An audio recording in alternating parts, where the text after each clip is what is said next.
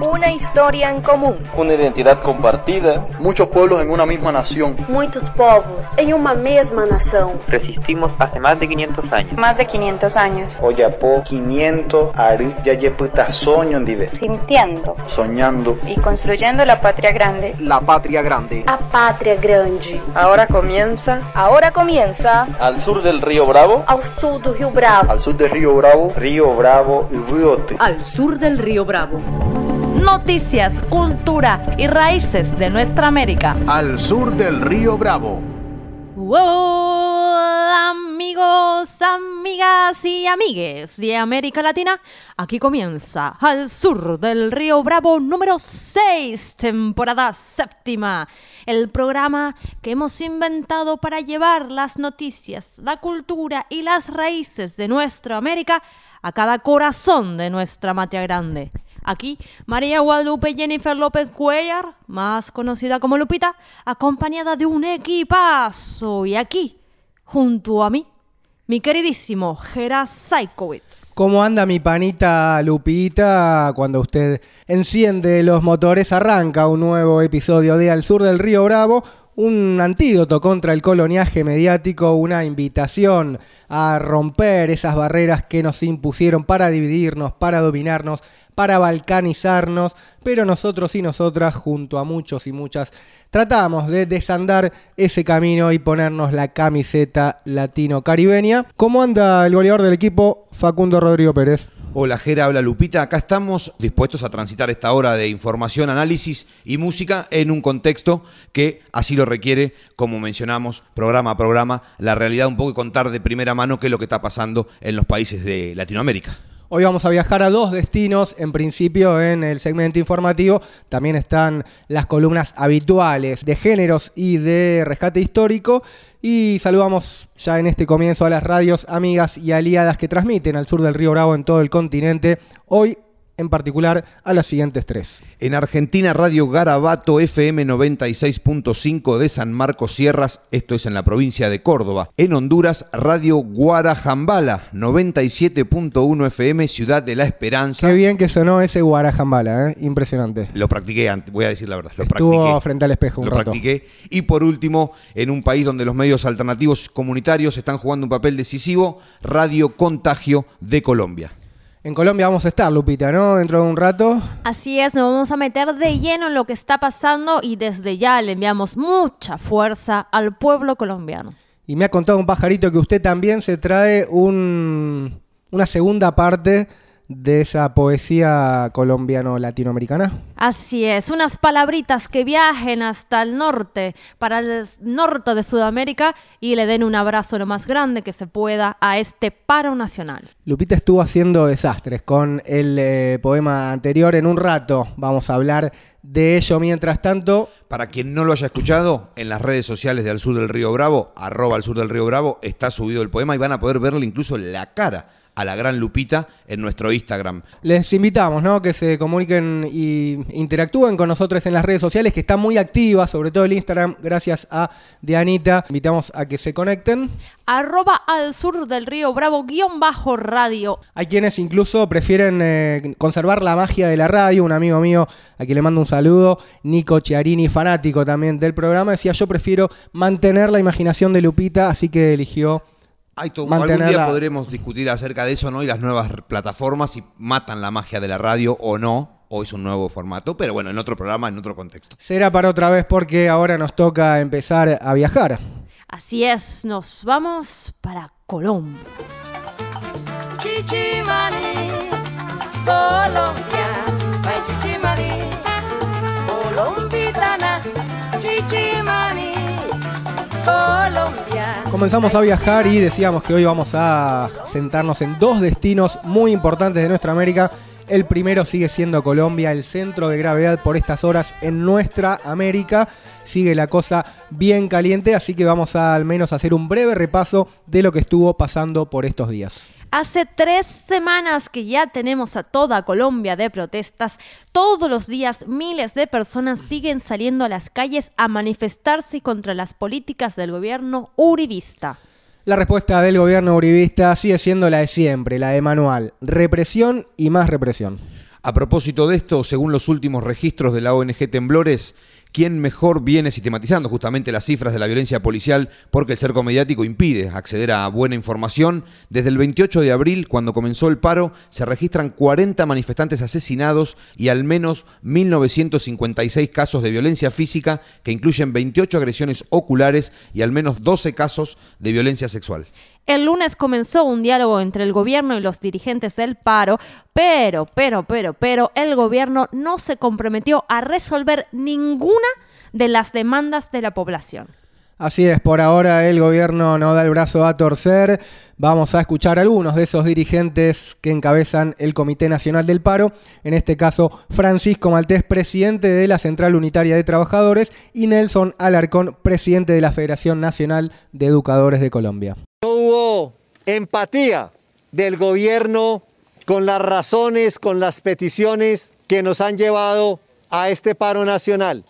No se ha mostrado una empatía con las víctimas de la violencia que se ha ejercido de forma desproporcionada contra los manifestantes. Es inaceptable, inadmisible lo que ha sucedido y está pasando en la ciudad de Cali y en el resto del país, donde el gobierno ha dado la orden de asesinar y masacrar al pueblo indígena, al pueblo colombiano. Y hay que decirlo así con su nombre. Por eso venimos acá a decírselo de frente al señor presidente de la República. Aquí lo que sucedió anoche, como llegar a la medianoche y a las 4 de la mañana salir y dar lo que hicieron, de levantar a bala, a plomo, irrumpiendo en los bloqueos pacíficos que han hecho nuestros indígenas, la minga indígena, nuestro movimiento estudiantil, los jóvenes, las organizaciones sociales y sindicales y que sigan siendo atropellados y asesinados. Escuchábamos a dos de los dirigentes principales del Comité Nacional del Paro, Francisco Maltés de la Central Unitaria y Nelson Alarcón de la Federación de Educadores de Colombia, después de lo que fue esa primera reunión entre el gobierno y los dirigentes del paro. Por ahora siguen las movilizaciones, los dirigentes dijeron que no están, no recibieron ninguna propuesta concreta de resolución y también remarcaron la necesidad de la desmilitarización, ¿no? que se acabe con la represión. Eh, recién citábamos las cifras, recomendamos recomendamos visitar las redes sociales de ONG Temblores, que mejor viene también, decíamos, sistematizando estas cifras. Ahora, tanta, tanta es la represión y tan visible y asquerosa que llegó hasta el fútbol, porque se reprimió a manifestantes del Junior de Barranquilla cuando jugaba con River en la Copa Libertadores. Incluso los gases lacrimógenos entraron al estadio y el partido se tuvo que suspender unos minutos.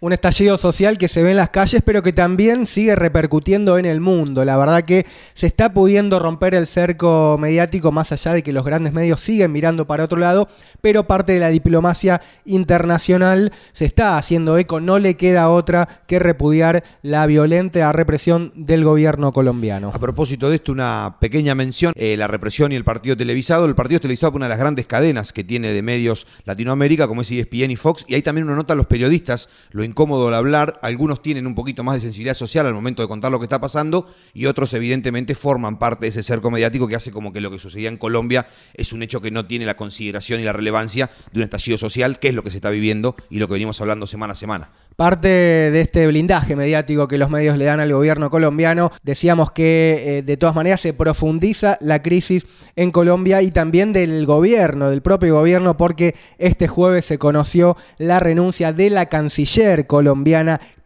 Claudia Bloom renunció este jueves después de 16 días de protestas que movilizaron a parte de la población y esto mucho tiene que ver con el repudio a nivel internacional de la represión. Esta renuncia es la segunda dimisión del cargo de un ministro en los últimos días, ya que el ministro de Hacienda, o diríamos el ex ministro de Hacienda, Alberto Carrasquilla, presentó su renuncia presionado por las protestas de sindicatos y organizaciones sociales. Veremos cómo sigue, ¿no? Porque la verdad que era inesperada esta renuncia de la propia canciller colombiana, una ficha de Álvaro Uribe.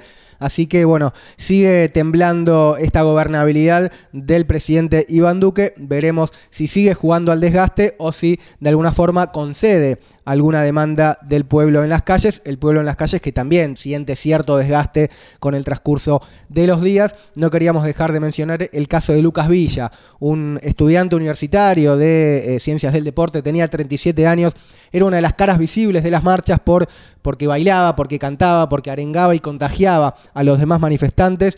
Eh, uno de esos días denunció en un video que decía nos están matando. Bueno, a las horas siguientes fue acribillado con ocho disparos y se transformó quizás en el símbolo de la represión en Colombia. Lamentablemente es uno de los más de 40 manifestantes asesinados. Chi, chi, chi, le, le, le, viva Chile. Chi, chi, chi.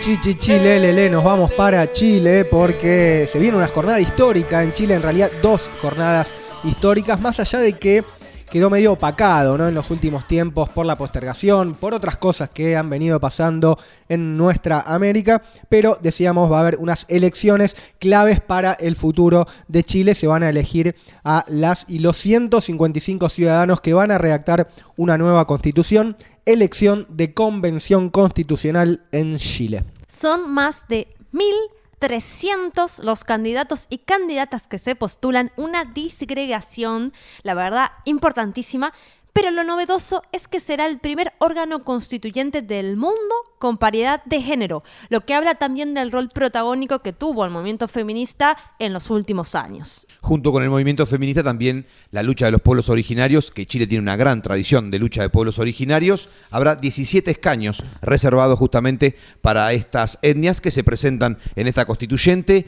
De alguna manera, haber sacado esta constituyente por parte de las manifestaciones que hubo en Chile los años anteriores es de alguna manera un triunfo de lo que se logró en la calle, más allá de que la clase gobernante sigue en sus lugares abroquelada y hay que ver qué depara, pero no deja de ser una consideración importante a partir de lo que sucedió en el 2019. Así es, octubre de 2019 arrancó ese estallido social que duró cerca de cuatro meses y el gobierno, la clase dirigente tuvo que conceder este plebiscito para que se, la ciudadanía votara si se construía una nueva constitución que reemplazara a la actual heredada de la dictadura. Un año después, de eso que contabas recién, Gera, en octubre del 2020, con un 78% se aprobó tumbar la Carta Magna pinochetista, considerada el núcleo central, la esencia del modelo neoliberal chileno y el origen de las grandes desigualdades del país.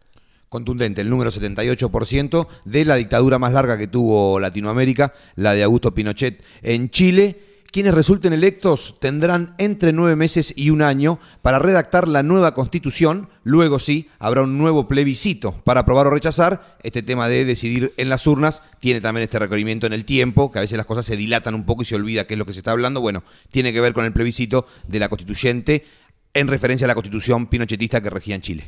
Arranca una nueva etapa en Chile, se vota entonces este fin de semana para la convención constitucional, se eligen 155 de estas bancas. Vamos a meternos en los espacios políticos, en las fuerzas políticas que van a estar disputando estas 155 bancas.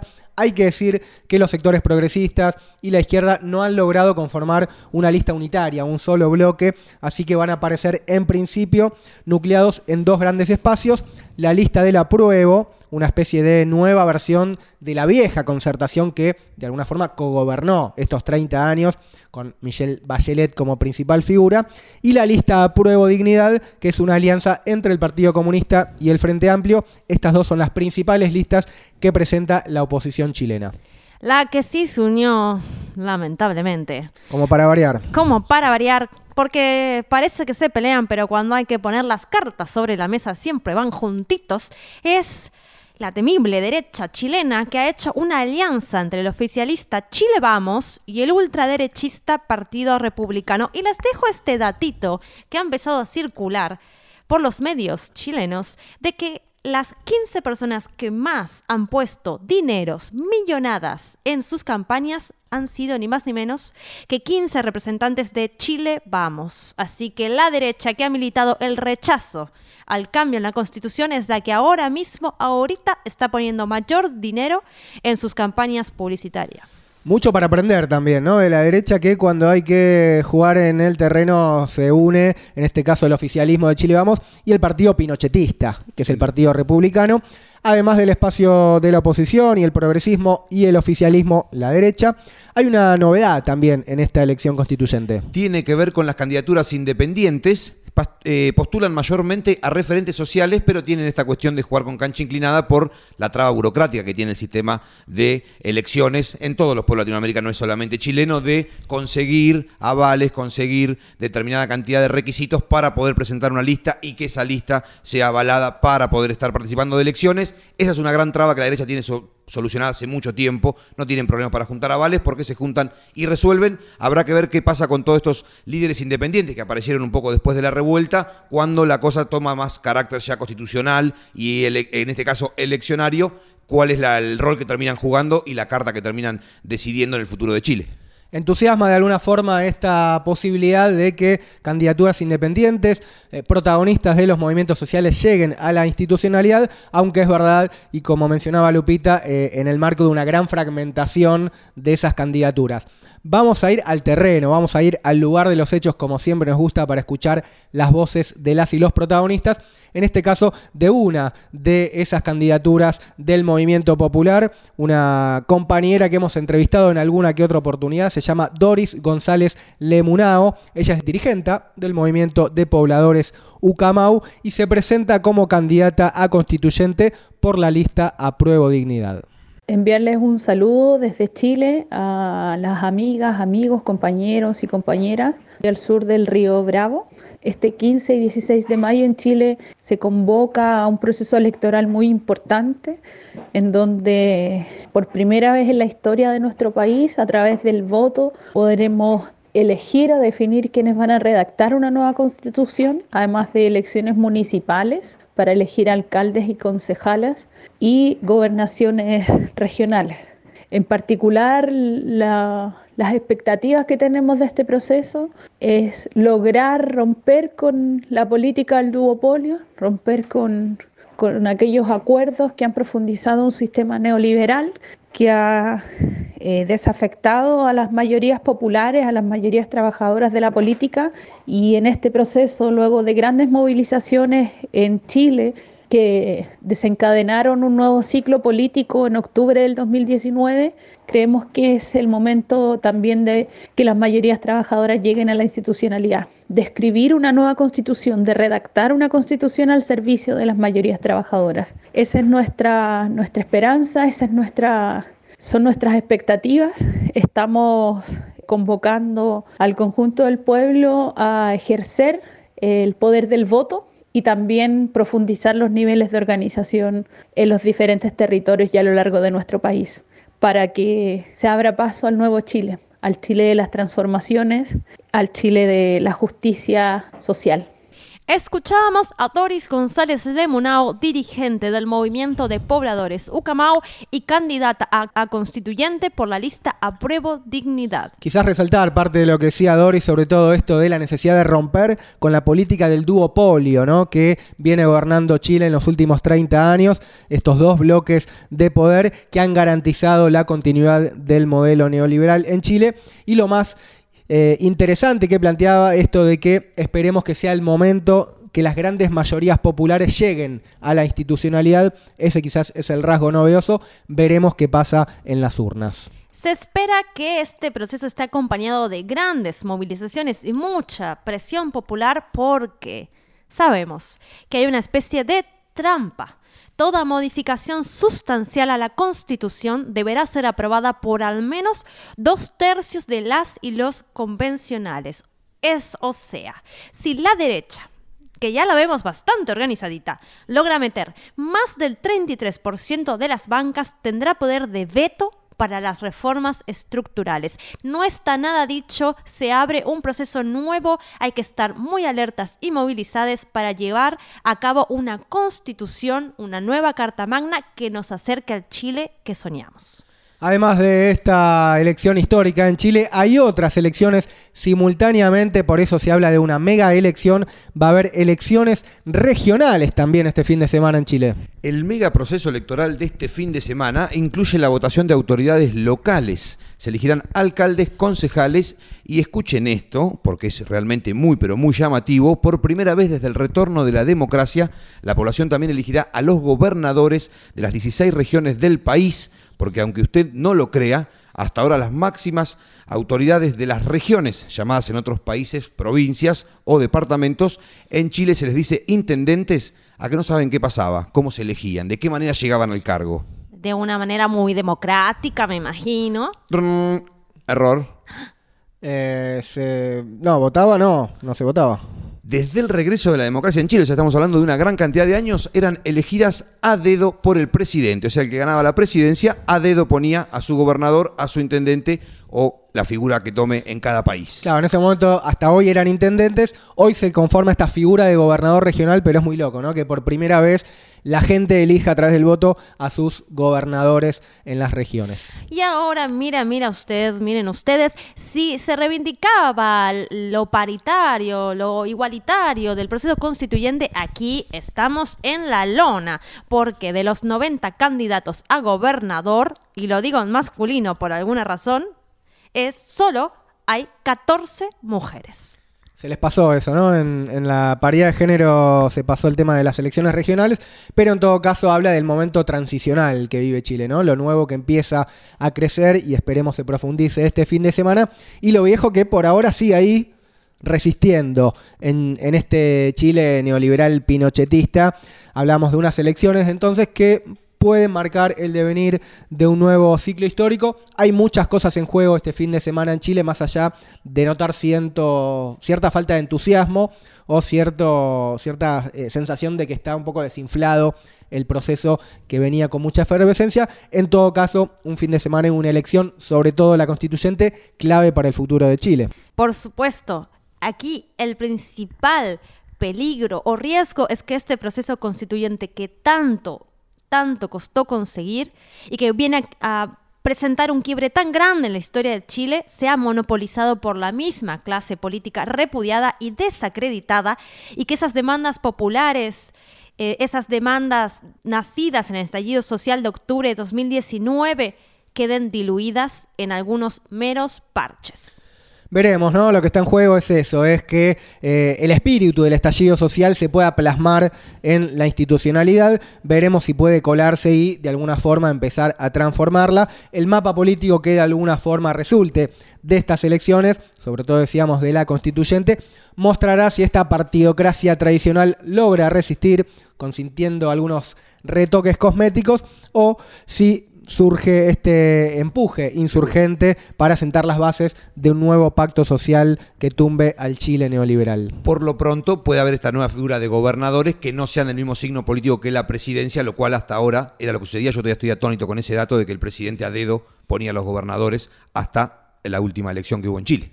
La semana que viene vamos a reseñar qué pasó, qué resultados deja y cómo se abre el futuro que sigue en Chile. Pero si hay pueblo en las calles en Chile y hay pueblo en las calles en Colombia, vamos a compartir un, temita que mucho tiene que ver a la historia del pueblo en las calles en América Latina, más vigente que nunca. Así es, nos vamos a ir escuchando ya un himno político de nuestra región, la canción El baile de los que sobran del conjunto chileno Los Prisioneros, música para bailar y hacer temblar al pinochetismo que aún surge como el musguito entre la vereda de la miseria en Chile y en toda nuestra matria grande.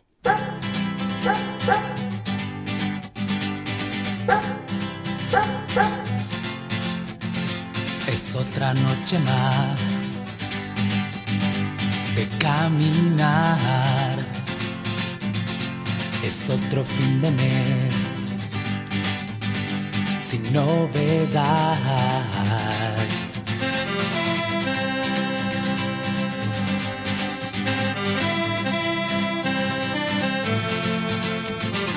Mis amigos se quedaron igual que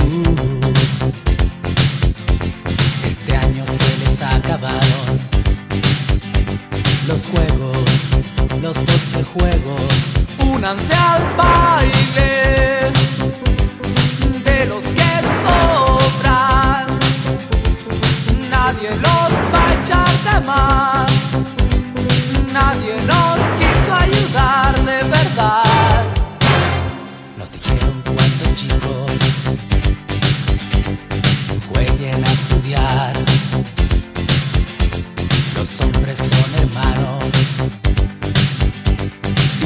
deben trabajar. Oías los consejos, los ojos en el profesor, había tanto sol sobre las cabezas y no fue tan verdad porque esos juegos al final terminaron para otros con laureles y futuros y dejaron a mis amigos Únete al baile de los que sobran. Nadie nos va a echar jamás. Nadie nos quiso ayudar de verdad.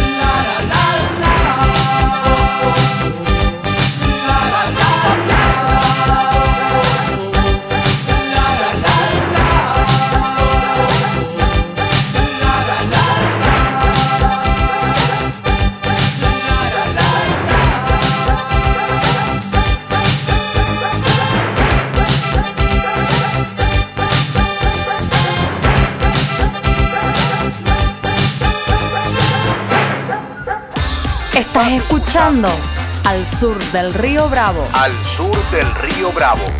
Continuamos en el sur del río Bravo. Muchas repercusiones y ovaciones tuvo el poema de Lupita, que no solo sonó en la radio, también fue transformado en video, que lo pueden ver en nuestras redes sociales, sobre todo el Instagram, al sur del río Bravo guion bajo radio, que está a full, está bien activo el Instagram. Tenemos más seguidores que Pedro Castillo. Ya es hemos superado a Pedro Eso Castillo, que bueno, no es un número, pero es, vamos bien, vamos bien.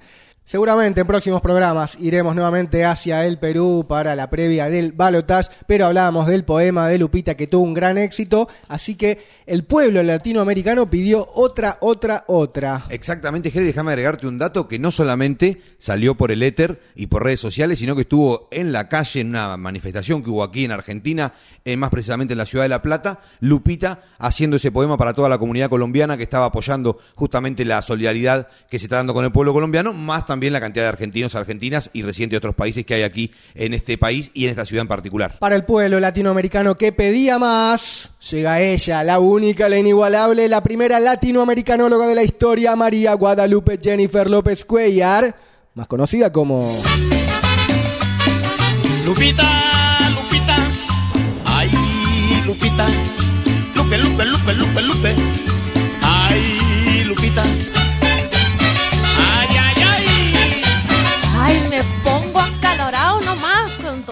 presentaciones. Una no hace más que aportar sus humildes palabras para lo que realmente importa, para ese pueblo valiente que se ha levantado en las tierras del café. Y aquí tengo unas palabritas para ponerlos a tono, para quien se está perdiendo un poquito por dónde anda la cosa. Aquí nomás le cuento, le contamos en qué anda el bravo pueblo colombiano. Y a esta altura del asunto, no creo en casualidades, más bien creo en la justicia poética y el sinfín de sus bondades. Ahora mismísimo en Colombia están los competidores, ni más ni menos, señores, que la Copa Libertadores. No puede ser un detalle ni algo puesto al pasar, tiene que ser a propósito, más bien debe reflejar lo que está pasando ahorita en este bello lugar. ¿Qué otra cosa tiene el pueblo sino ímpetu de liberar? Al diálogo llama el tal duque a solucionarlo juntos y cobardemente calla con la represión y punto. Aparte escribe el párrafo que va borrando con el codo. Con usted nada de charla, para usted solo hay lodo. Quince días van de lucha, quince jornadas sin fin, desde Bogotá a Neiva, de Cali hasta Medellín, Putumayo, Bucaramanga, Barranquilla, Cartagena, Yopal, Pereira y el mundo, pues esto no es cosa ajena. El pueblo anda berraco, valiente, enojado, vivo. Viva el paro nacional, viva el grito colectivo. Basta de tanta violencia, basta de tanto dolor. Se está pudriendo la momia, tiene mucho mal olor. Por les que faltan, por les que están, alzamos la voz y vamos por todo hasta que quede hecho trizas y enterremos de este modo todos los males que azotan a nuestro pueblo hermano.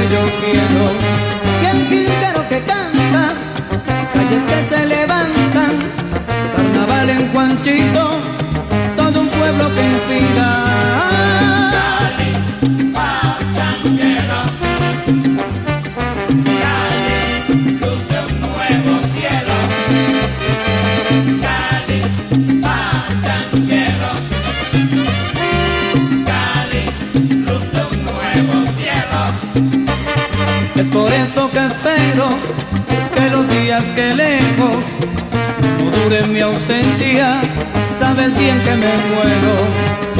Todos los caminos conducen a ti. Si supieras la pena que un día sentí cuando al frente de mí tus montañas no vi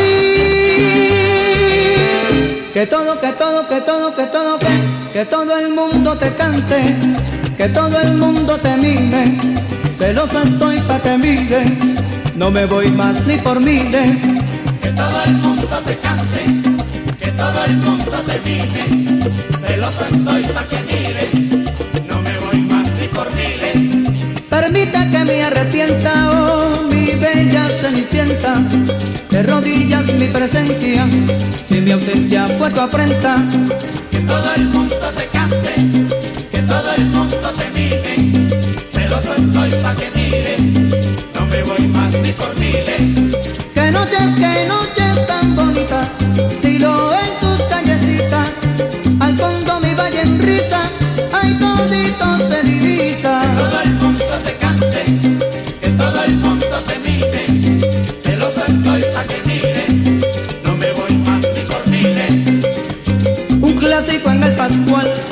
adornado de mujeres sin par.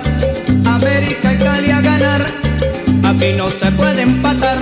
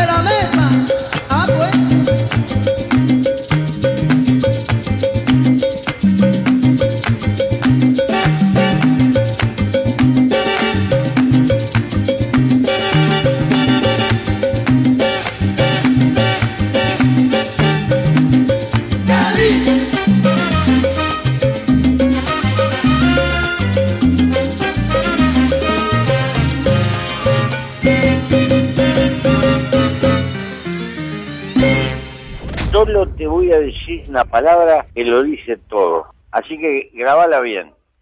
¡Socorro! Estás escuchando Al Sur del Río Bravo. Al sur del río Bravo. Huellas en el mar. Historias rescatadas de nuestra región. Al sur del río Bravo.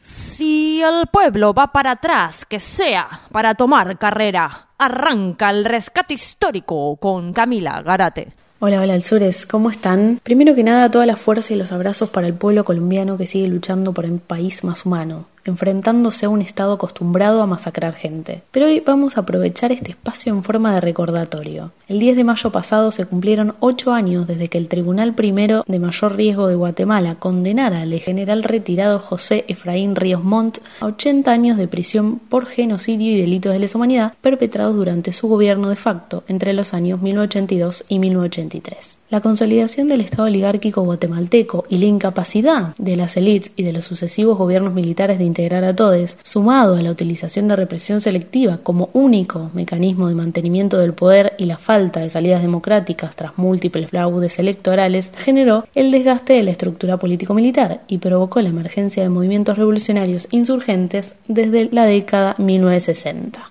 en un contexto en que diferentes gobiernos de América Latina abrazaban la doctrina de seguridad nacional para perseguir y destruir esta insurgencia, Guatemala no fue la excepción y vivió lo que se conoce como conflicto armado interno desde 1960 hasta la firma del Acuerdo de Paz en 1996 periodo durante el cual, según la Comisión para el Esclarecimiento Histórico, aproximadamente 200.000 personas fueron asesinadas o desaparecidas, el 83% de las cuales eran mayas. Claramente esto no fue una coincidencia. Existió un plan sistemático de exterminio contra el pueblo maya Ixil, ubicados en los departamentos de Quiché y Petén, en la región de la Franja Transversal del Norte, que constó con la técnica de tierras de arrasada, es decir, no solo mataban, sino que se quemaban las casas, las cosechas, se mataban los animales, se torturaba, desplazaban a comunidades completas, armaron campos de concentración y eran comunes los abusos sexuales, características fueron las violaciones masivas y públicas y la ejecución de niños o destrucción de los fetos extraídos de embarazadas.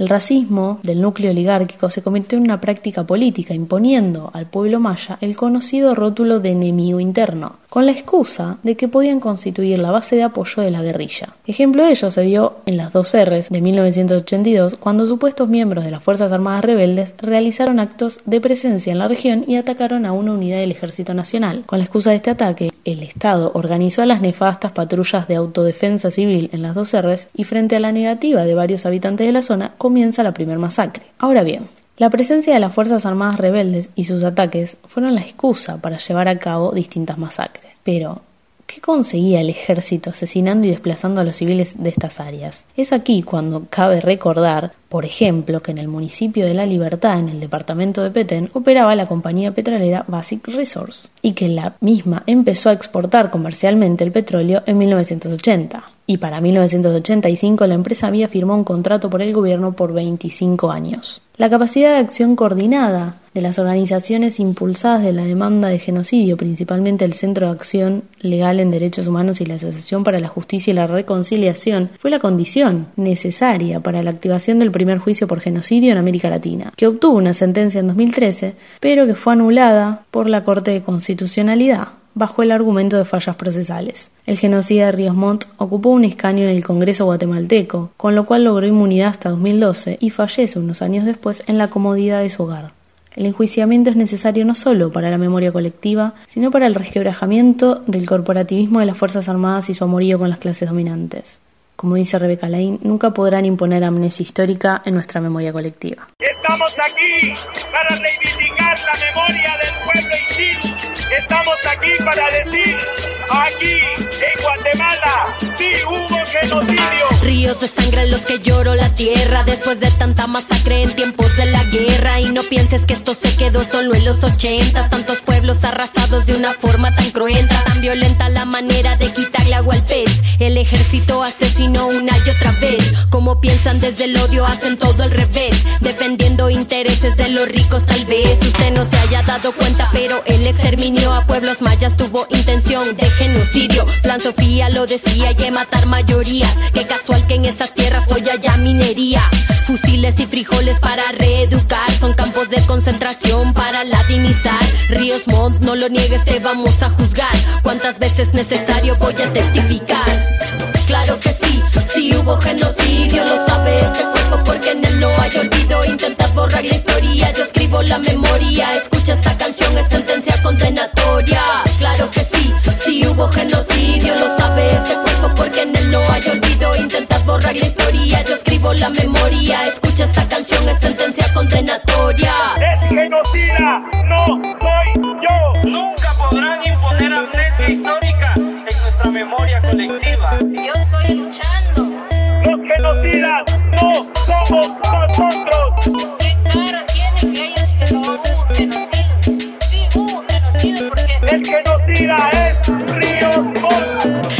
El pueblo Ishil ya te llevó a juicio. La jueza Jazmín Barrios dijo él sí lo hizo.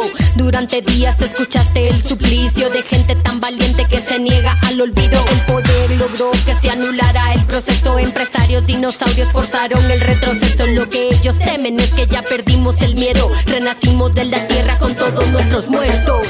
Claro que sí, sí hubo genocidio. Lo sabe este cuerpo porque en él no hay olvido. Intentas borrar la historia, yo escribo la memoria. Escucha esta sentencia condenatoria. Claro que sí, sí hubo genocidio. Lo sabe este cuerpo porque en él no hay olvido. Intentas borrar la historia, yo escribo la memoria. Escucha esta canción, es sentencia condenatoria. Genocidio no es ya solo una lucha de nosotros en el país, sino que también es un reclamo en el mundo que se juzgue y se condene a los genocidas en Guatemala. Sí hubo genocidio.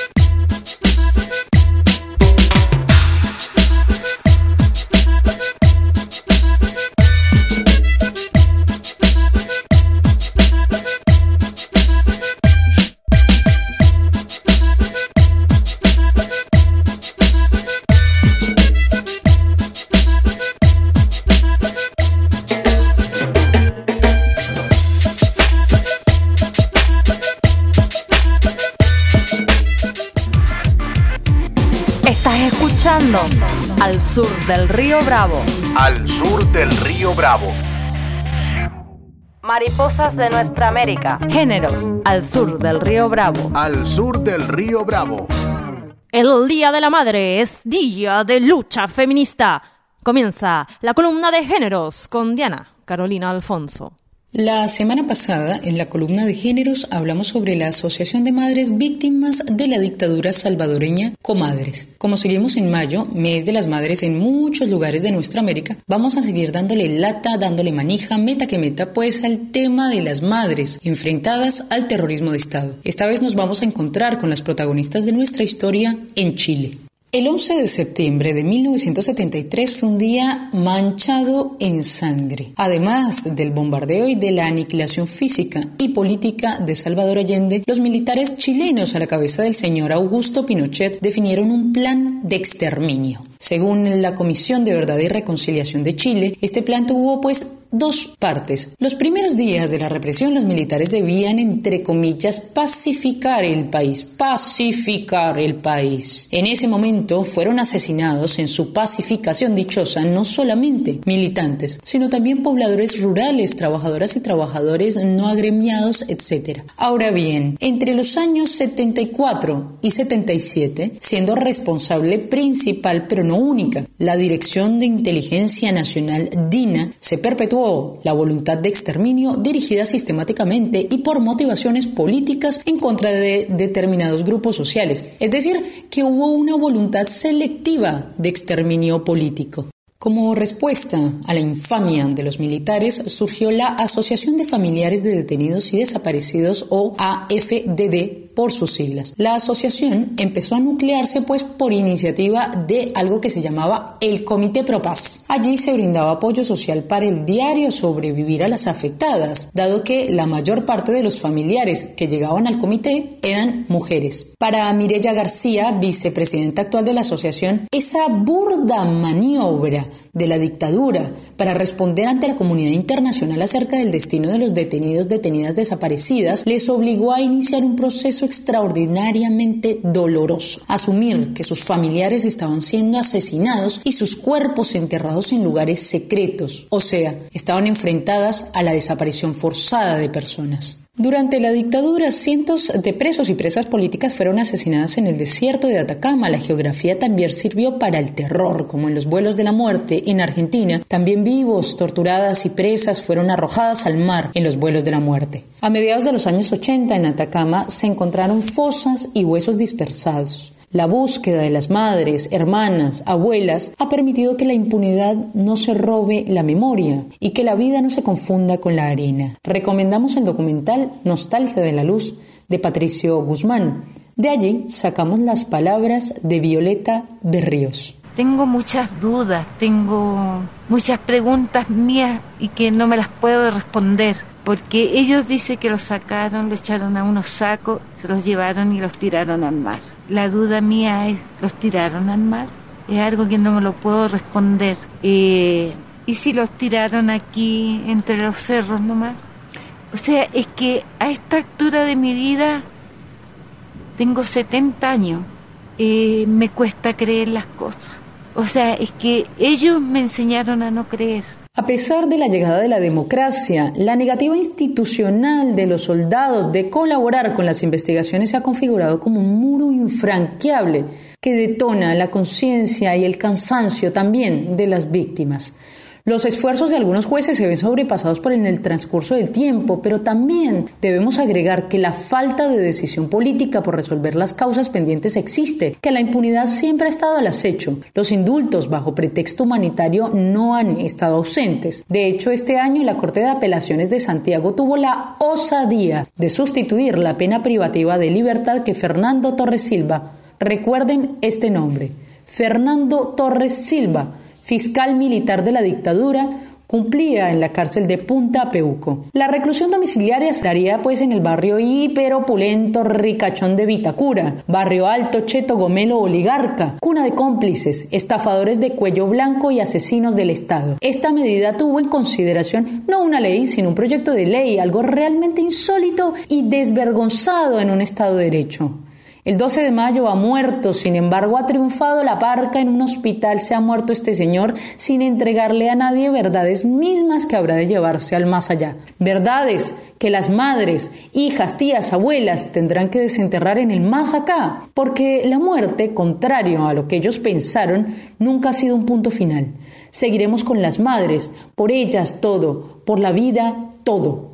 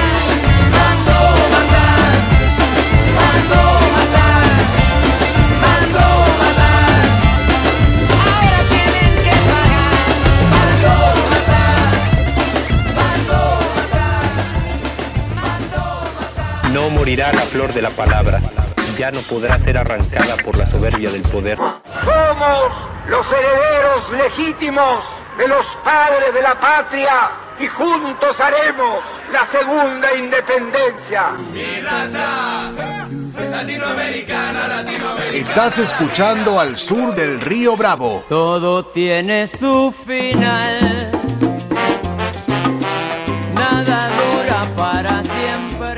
Todo, todo, todo tiene su final. Se va yendo el programa número 6 de esta séptima temporada de Al Sur del Río Bravo. Momento de los salutaciones finales. Saludos finales, agradecemos a quienes arman y desarman este programa junto con nosotros. María Emilia Mena, Meme en producción, Camila Garate en el rescate histórico y Diana Carolina Alfonso en la columna de géneros ya desde hace mucho tiempo esta fecha. ARG Medios por poner los estudios, muchísimas gracias. Hasta aquí mi pequeño aporte en este resumen de noticias latinoamericanas. ¿Cómo está Facundo Rodrigo, no? Ya se ha ganado los corazones de todo el pueblo al sureño, ¿no? Faltan me gustas en el Instagram de Al Sur. Quiero decirlo al aire, que conten actas, que hay una versión, hay una línea del programa que tiene más me gustas. Mm, te- tenés, tenés un público más facebookero, me parece. Eh, Sí, la edad, ahí salta la edad, ahí salta la edad.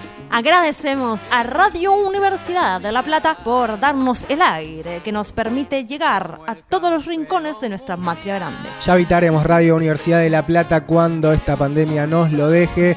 Mientras tanto, saludamos a las radios que hacen posible transmitir esto en todo el continente. Esto fue al sur del Río Bravo. Noticias, cultura, raíces, lucha, feminismos de nuestra América es nuestro recorrido semanal. Pero en realidad, Lupita, ¿de qué va todo esto? Esto no ha sido ni más ni menos que una excusa para sentipensarnos y constituir la matria que deseamos latino-caribeñamente.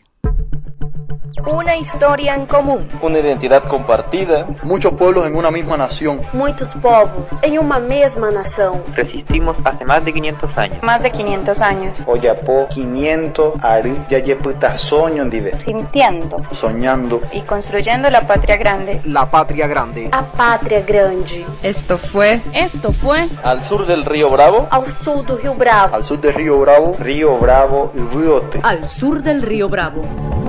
Noticias, cultura y raíces de nuestra América. Al sur del río Bravo.